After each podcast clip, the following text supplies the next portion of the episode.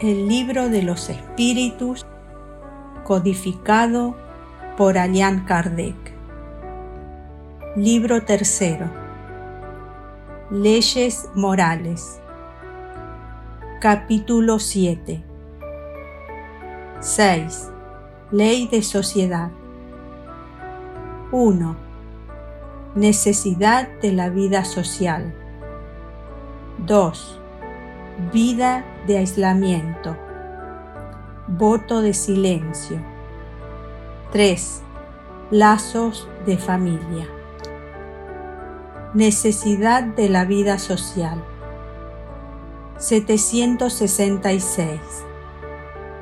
La vida social está en la naturaleza? Respuesta. Sin ninguna duda, Dios ha hecho al hombre para vivir en sociedad. No en vano lo ha dotado del habla y de las demás facultades necesarias para la vida de relación. 767. El aislamiento absoluto es contrario a la ley natural? Respuesta. Sí, puesto que los hombres buscan la sociedad instintivamente y todos deben cooperar en el progreso mediante la ayuda mutua. 768. El hombre, al buscar la sociedad, obedece solo a un sentimiento personal ¿O hay en ese sentimiento un objetivo providencial más general? Respuesta. El hombre debe progresar. No puede hacerlo solo, porque no posee todas las facultades. Necesita el contacto con los otros hombres. En el aislamiento, se embrutece y se debilita. Nota de Allan Kardec. Ningún hombre dispone de facultades completas.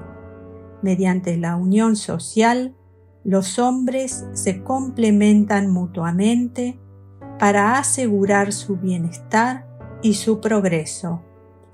Por eso, dado que se necesitan los unos a los otros, han sido hechos para vivir en sociedad y no aislados.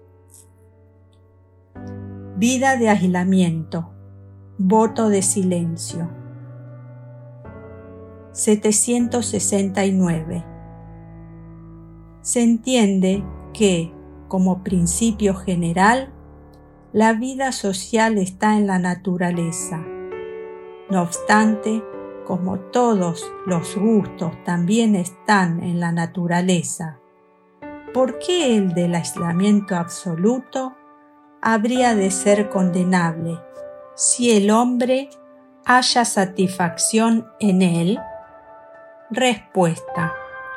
Satisfacción egoísta. También hay hombres que se complacen en embriagarse. ¿Los apruebas? Dios no puede considerar grata una vida mediante la cual el hombre se condena a no ser útil a nadie. 770. ¿Qué pensar de los hombres que viven en una reclusión absoluta para huir del contacto pernicioso con el mundo? Respuesta. Doble egoísmo. 770a. Pero si esa reclusión tiene por objetivo una expiación que consiste en imponerse una privación penosa, ¿no es meritoria? Respuesta. La mejor expiación es hacer una mayor suma de bien que de mal. Para evitar un mal, esos hombres incurren en otro, puesto que olvidan la ley de amor y caridad. 771. ¿Qué pensar de los que huyen del mundo para consagrarse al alivio de los desdichados? Respuesta.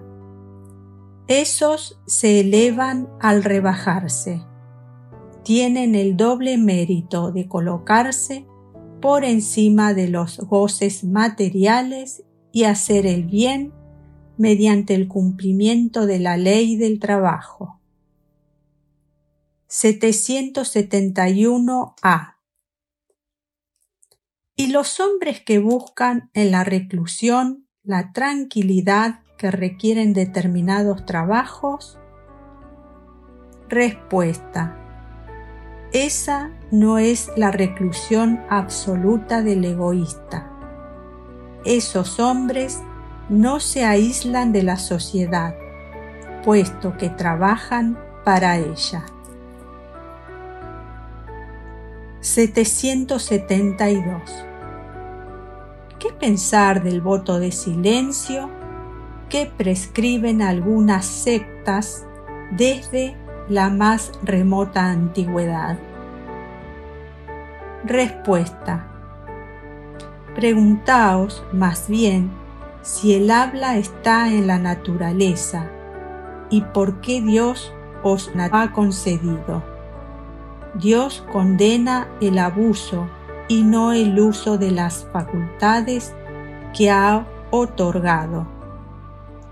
Sin embargo, el silencio es útil, porque en el silencio te recoges.